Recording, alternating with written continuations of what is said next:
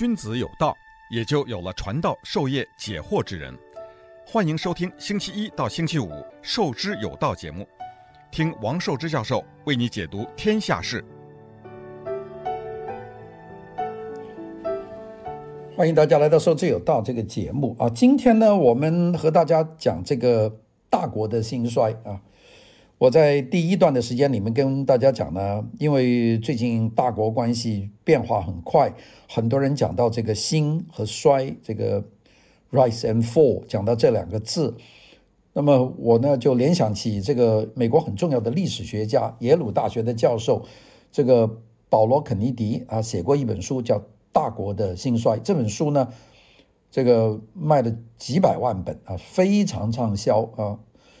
并且呢，最近又出了新的版本，所以呢，我看了他这本书呢，我觉得有很多东西是真正觉得会引起我们很大的关注的啊。我们这个节目呢，我就想以这条主题呢作为一条线索和大家聊聊天。那今天呢，我们就讲这个呃第一段吧。大国兴衰啊，它是用五百年的时间来看大国的。大概划定的起点呢，就是一五零零年。那按照我们的节目呢，可以讲到二零二一年啊，很快就到二零二二年了，就可以一直讲到现在的。它其实都包括在它的议论里面。那么，为什么这个一五零零年，很多学者把它作为是近代和现代的分界线呢？就是一五零零年以的左右是近代，那么一五零零年以后，很多人就叫把它叫做现代了，因为。西方文艺复兴，也就是那个时候发生了。为什么这样说呢？那个事实上，那个时候欧洲是非常的落后的啊。一五零零年，呃，离开中世纪没有多久啊，文艺复兴还处在一个萌芽的阶段。欧洲的人当时还看不出这个地球它应该的未来是怎么样。那当时已经开始去呃要探索新大陆啦。那但是呢？这个欧洲大部分人呢，只觉得欧洲就是欧洲。大家在西方的社会里面，对东方的了解啊，基本上是支离破碎的。啊，我们知道马可波罗已经回去了啊，马可波罗的回忆录也也已经有了。但是记大家记住，这一五零零年，这欧洲还没有印刷印刷术，那也没有书那个时候，所以呢，有多少人知道东方是什么样呢？嘴巴讲而已。经常是错误的，这些故事关于远东啊、中国啊这些地方是什么样的话，都是通过旅游者的一些故事，而旅游者的故事又没有书，所以呢，所有的东西都是零零碎碎的，并且呢，有很多人呢加油添醋啊。你想，你去一个没有没有人去过的地方，一个东方。那大家要怎么描述呢？那里的人是怎么样的？那里的事情是怎么样的？谁也不知道。所以呢，就你这么讲，我这么讲，就加油添醋。那不管说是中国的事情，他们都不知道。你就是包括波斯，包括伊朗，包括这个他们的中亚的东西地方，这个欧洲人当时也是觉得很好奇的。他们所关心、他们所认识到的这个欧洲，其实就是。呃，就是他们他们欧洲的附近啊，一直到小亚细亚，他们已经觉得是远在天边的地方。这个就是欧洲的这个情况。那么我们知道，当时的欧洲人如果有机会来到远东啊，在一五零零年前后，来到这个明朝快要结束的这个中国，他们才会觉得哦，世界上还有这么庞大的国家。因为欧洲国家哪有这么大的呢？欧洲当时俄罗斯也没有形成一个这么庞大的国家，俄罗斯完全没有远东，没有这个中亚的部分呢。俄罗斯基本上就是欧洲的一个部分，所以大家都不知道是什么样的。所以呢，他们第一次接触亚洲呢，他们觉得是非常的得天独厚啊。他们觉得亚洲呢，就是比欧洲它要更像世界的中心啊。欧洲的这个感觉呢，他们觉得他们弱势啊。一五零零年前后，欧洲它不是世界上土地最肥沃的地方，这个种植非常慢，呃，有漫长的冬天。这一年呢，它又没有水稻，那么种点土豆啊，种点小麦呀，收获也少，养点奶牛啊，就是这样。这个第二个呢，欧洲呢。也不是人口最稠密的地方，人不多嘛。欧洲啊，几次这个中世纪的瘟疫以后，这个欧洲死了很多的人，所以呢，两样都不是地，在地理上面欧洲不占优势，在人口上面也不占优势。结果他们跑到东方，跑到印度，跑到中国一看，哎呀，土地也好，天气也温暖，人口也众多，那简直就无法匹敌的。这个。所以呢，从地缘政治学方面来讲呢，欧洲的这个大陆，就所谓欧洲的大陆，它其实上它的形状本身就有很多困难和危险。第一个，它的北部和西部呢，冰天雪地，这个大茫茫大海，你想从这个这个法国一出去，英国一个岛，那么再过去就大西洋，没边没际啊，你要。坐上帆船要开多久才开到北美洲？北美洲那个时候还没有没有开发呀，一五零零年前后。你往北走呢，你过了德国，你过出去一点，你到北欧，那就是一年半年就是冬天了，冷得不得了。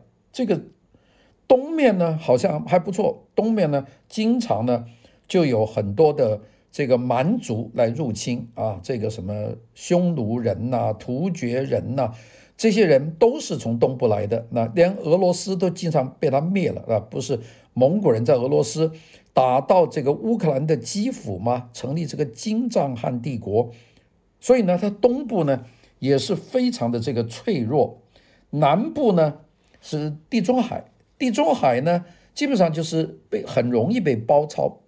你从南部，你任何人如果力量够大，像这个土耳其人从南部。在法国登陆，在西班牙登陆，包括北非的摩尔人越过直布罗陀海峡，就打进西班牙，就把西班牙占了。所以你看，它的北部是冰天雪地，它的西部是大西洋，它的东部虽然是波兰以外的俄罗斯的一片的平原，但是呢，非常容易这个被草原那边的这个中亚的蛮族入侵。南部呢，地中海非常脆弱，这是欧洲这个。地缘地理，所以呢，这个一五年、零零年前后啊，这些呢都是非常困难的。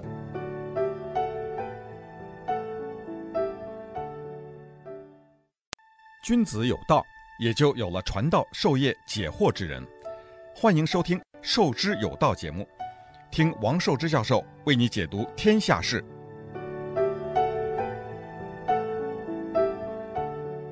我们知道这个。一一五零零年以前的八年啊，这个就是一四九二年，西班牙才想办法，这个这个把这个穆斯林把他打败。这个穆斯林啊，统治西班牙几百年了，摩尔人呐、就从北非，从突尼斯啊，从那边过来的摩尔人，摩尔人把这个土耳其作为一个伊斯兰的帝国控制了很久，搞到我们说。一四八二年，他们才被打败啊！像西班牙的国王和皇后啊，就费迪南和伊莎贝拉的军队投降。那么这个呢，事实上是好像说地区性的战争结束了。不过我们知道，基督教世界和这个穆斯林的军队呢，还有着一大堆的战争要打。我们再从一五零零年前往前数这个几十年，我们知道当时的有一个。这个东罗马帝国叫拜占庭，拜占庭一四五三年就陷落了，就被这个这个这个伊斯兰教完全把它打打垮了。那么这个地方基本上奥斯曼土耳其这个推进啊，占领了希腊，占领了波斯尼亚，占领了阿尔巴尼亚，占领了巴尔干半岛大部分的地方。到了这个一五二零年。这情况呢就更糟糕，土耳其的军队呢就打到布达佩斯，打到匈牙利的布达佩斯，打到奥地利的维也纳，在南部呢，奥斯曼帝国的战舰呢袭击了意大利的港口，甚至呢连教皇都开始担心罗马很快就会被这个土耳其奥斯曼帝国把它攻垮，这就是欧洲的情况。所以欧洲啊，在地理上他真是不占有任何的优势。那么欧洲人的当时反应是什么呢？我们在这个苏丹穆罕默德二世和他的继任者整体的大战略，就是奥斯曼帝国要全球扩张啊，他们向东一直推到中亚以东，从土耳其，然后呢又往西一直打到匈牙利，一直占领了整个这个巴尔干半岛，一直打到意大利。那这个。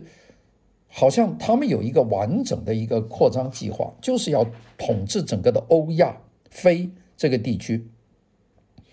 欧洲人的反应是什么呢？欧洲人的反应断断续续分散，就是一个一个国家的抵抗啊。那你怎么搞呢？这个奥斯曼土耳其是一支庞大的军队，你呢就这样，所以呢没有办法。我们知道当时亚洲这些帝国都非常的。统一庞大，土耳其的这个奥斯曼帝国，还有中国的明朝，这是统一的大国，还有这个莫欧尔王朝，啊，这个蒙古人的王朝，这个蒙古人的后来被这个阿拉伯人化以后，这个又跑到印度建立了一个新的统治啊，一五二六年，就印度的莫卧儿王朝。土耳其的奥斯曼帝国，还有中国的明朝，这都是统一的庞大的欧洲呢，零碎的非常小的地缘上也没有优势，所以呢，这个欧洲呢是一些王国或者是公国，还有一些呃这个贵族的领地，还有一些城邦城邦的大杂烩。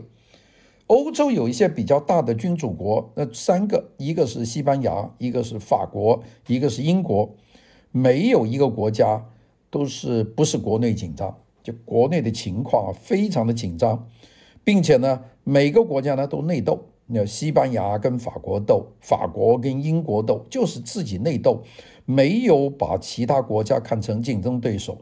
所以等到奥斯曼土耳其人向他们推进，他们连还手之力都没有啊啊！他们根本没有资格去反对这个伊斯兰帝国，所以这就是当时的情况。那么我们说，这欧洲要是没有这个地缘优势，没有这个组织的优势，它有没有科技的优势呢？当时也没有，和亚洲也没法比。那个我们这欧洲文化和科学。有很大的一部分都是从伊斯兰世界借用的啊，就是很多他们的科学，那个穆斯林社会几百年里面，七世纪成立的穆斯林的社会，几百年通过通商、打仗、征伐、殖民啊，他们呢也学了很多东西，一个一个的往前进。所以我们看到这个十五世纪是一个转捩点。为什么转捩呢？就是欧洲在个在这个时候，起码在一个层面有进步，就是在贸易和技术方面。那么我们知道，一五零零年就是一个分界点啊。我们今天给大家讲，以后会慢慢讲到一五零零年这个分界就摆明了两段。一五零零年的前后，这个欧洲是一个分散、弱落后、不团结、内斗、内卷的一个地方。而这个亚洲的帝国，无论是印度的莫尔王朝，这个奥斯曼土耳其，还是中国的明朝，都是强大、集中、有统一的战略啊，都是这样，没法比。那科学技术，东方呢也比西方发达，但是，一五零零年以后呢，就开始发生了一个变化。那个，所以呢，这个无论是技术上和军事上。这个也都是一个转折点，在那个以前，你欧洲的这几个小小的这个城邦国家，你的军队和亚洲那种庞大的像奥斯曼土耳其那种大军，海上陆地一起夹攻，那完全不是一个等级的啊！这就是讲大国转隶的情况。我们先看这个大国里面的几个，我们看看明朝啊，中国。我们知道在近代一五零零年。一五零零年前后啊，全球所有文明里面，没有一个国家的文明比中国的文明更加发达、更加先进，并且比它有更多的人口。中国在十五世纪大概有一亿三千万人口，十五世纪就是一五零零年以前就一亿三千万人口。整个欧洲有多少人口呢？五千万人口。也就是明朝人口比它多两倍半，啊，就比整个欧洲，并且呢，欧洲呢有这个没有这么好的土地。你看中国那个肥沃的土地，华北平原、整个的中原地区、长江中下游，这个呃湖南、湖北的这个汉这个这这大块的平原，一直到南方到珠江三角洲这个。半边中国都是可以种植的肥沃的土地，这个欧洲没办法，你怎么比呀？你你们现在，你你想从北京坐火车到上海，或者从北京坐火车到广州，中间很少一点山，那么过来以后都是连绵不断的这个大平原呐，从北京一直到河南的这个最南边，你看的这一片平原有多大？在河南你基本上就看不见山。过了这个鸡公山，你进入湖北，再从湖北这个江汉平原一直坐火车进入湖南，你看那一片那个那个梯田和平原又是多么大啊！过了南岭以外到珠江三角洲又是一片平原，那个整个华东啊，你过了呃安徽，你到了长江中下游，你看江苏、浙江这一片又是多大的平原，所以它的那个。面积啊是极为的这个这个大，这个欧洲没法比，这是中国啊人多地好啊。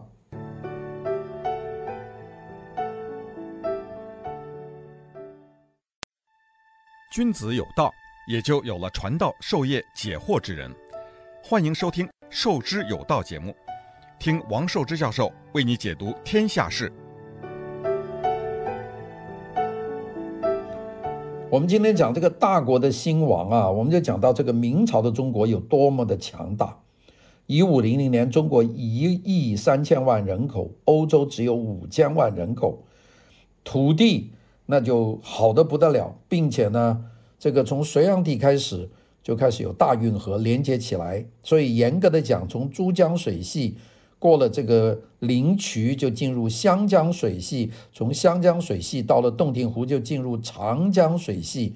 你从长江，你到了大运河，你可以一直穿过到华北。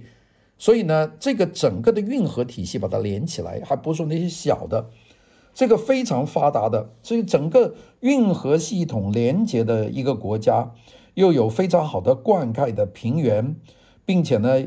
有一批受过良好教育，教育就是儒家教育，通过科举举科举制选拔的官员，统一的等级分明的一个行政机构。所以呢，当时的明朝的中国啊，一个是非常有经验，有一种凝聚力，外国人到中国都是羡慕不已。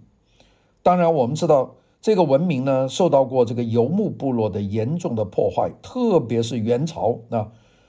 这个在明朝以前，这个忽必烈汗这入侵以后就统治中国，元朝统治了中国差不多上百年。那么，但是呢，中国呢最大的力量就是它的人口众多，文化深厚。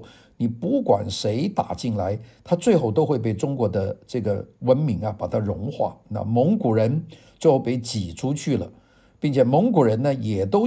安于居住在中国，就更不用说后来的满族人，这个四百万人，这个打败了四亿人的这个明朝帝国啊，这个明朝的末年，但是到最后呢，明朝这个满族人连自己的文字语言都差不多忘记了，这个就非常快，就是一种庞大的融合，这就是中国这个同化的能力。一三六八年，明朝统一了中国，打败了蒙古。很多的中国的原来的在元朝以前的宋代的旧的制度和知识都完整的保留下来，所以是一种延续的文化。我们知道这个中国还有一个特点呢，就技术上它非常早熟，这欧洲听都没有听说过的东西，中国早就用了。十一世纪就出现了活字印刷，毕生啊，大量的书籍就已经出现了。十一世纪。这个西方到这个发明活字印刷，这个到古腾堡，这是还要过几百年呢。在中国就已经到处是印书了，这个是，并且呢，商业也非常的发达，工商业也受也发达啊，有运河的开凿，所以呢，南北呢，它的洲际之之旅啊是容易的。中国不太走海路的，中国是一个很内陆化的一个国家，呃，人口压力很大，所以中国不得不不断的发展来应付这个人口的压力。中国的城市要比中世纪欧洲的城市大得多得多啊。你说马可波罗到杭州，那完全是叹为观止，有这么大的城市，而中国当时有这么大的城市的城市，多的去了，多的去了。那么，并且呢，中国呢，商业也很发达，商路四通八达，邮路四通八达。我们知道中国多早啊，元代就出现了纸币啊，就大家不要用银，用金啊，不要用铜，直接用这个纸币。就能够作为商业的沟通，这个这个是一个了不起的进步。那个中国在十一世纪末，也就是到这个元吧，中国的北方呢，对这个炼铁已经很发达了。我们算算这个十一世纪末、十二世纪初啊，这个欧洲还在中世纪的蒙昧时期，中国一年就能够生产大概十三万吨钢。啊，十三万吨铁吧，就是它的冶炼业，给谁用呢？给军队用。所以军队呢，有的是好的武器。那么我们说，当时中国的军队呢，一百万军队啊，元明这都是百万军队啊。那么这么多军队要换刀、换枪、换矛、换骑，这个我们知道要多少的这个铁啊？他就说十三万吨铁等于多少啊？这个比七百年以后，就是到了十八世纪英国工业革命生产的钢铁也没有十三万吨呢。中国在十一世纪已经生产了十三万吨，这么多，并且中国十四世纪就发明了火药，黑色火药，并且呢，在明朝的时候用大炮能够推翻蒙古人的这个王朝。你想，这个是多发达？那个中国人的航海技术呢，也曾经是一度很厉害的。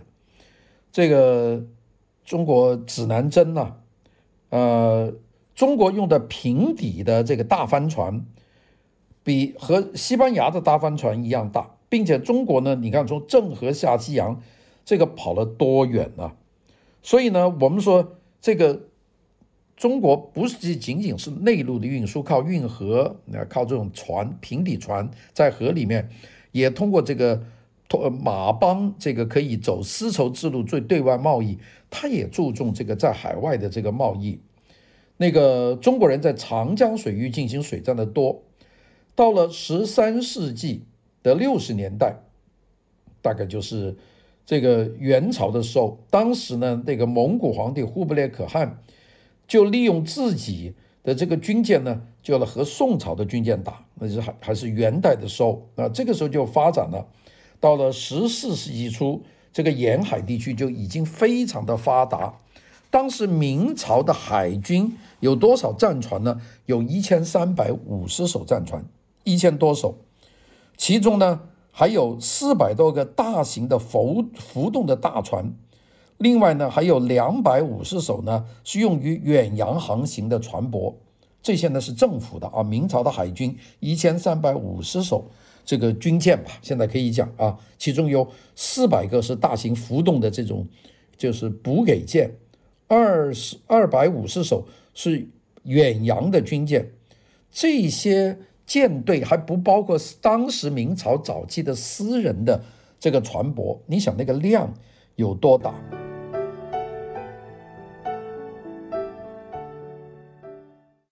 君子有道，也就有了传道授业解惑之人。欢迎收听《授之有道》节目，听王寿之教授为你解读天下事。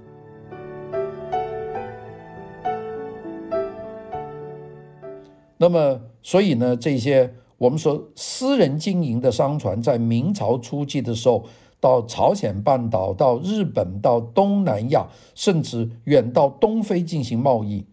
所以呢，这个为中国带来很大的这个税收的这个收入。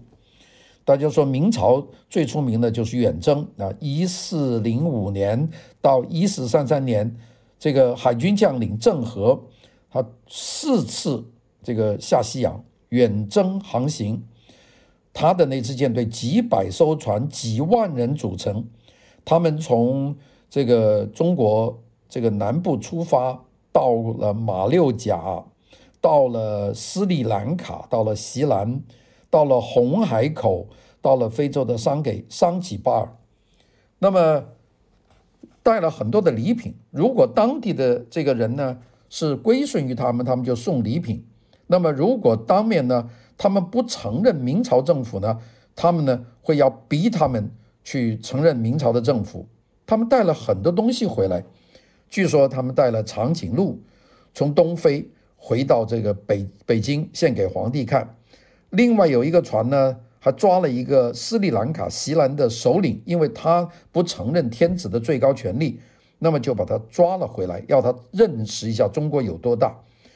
那个我们知道，这个从历史学的研究来说，我们知道郑和船队的规模、实力和这个适航性啊，他们这个明这个郑和下西洋的大宝船呢，大概有这个一百五十公尺长，有一千五百吨的排水量。那么这个呢，应该说。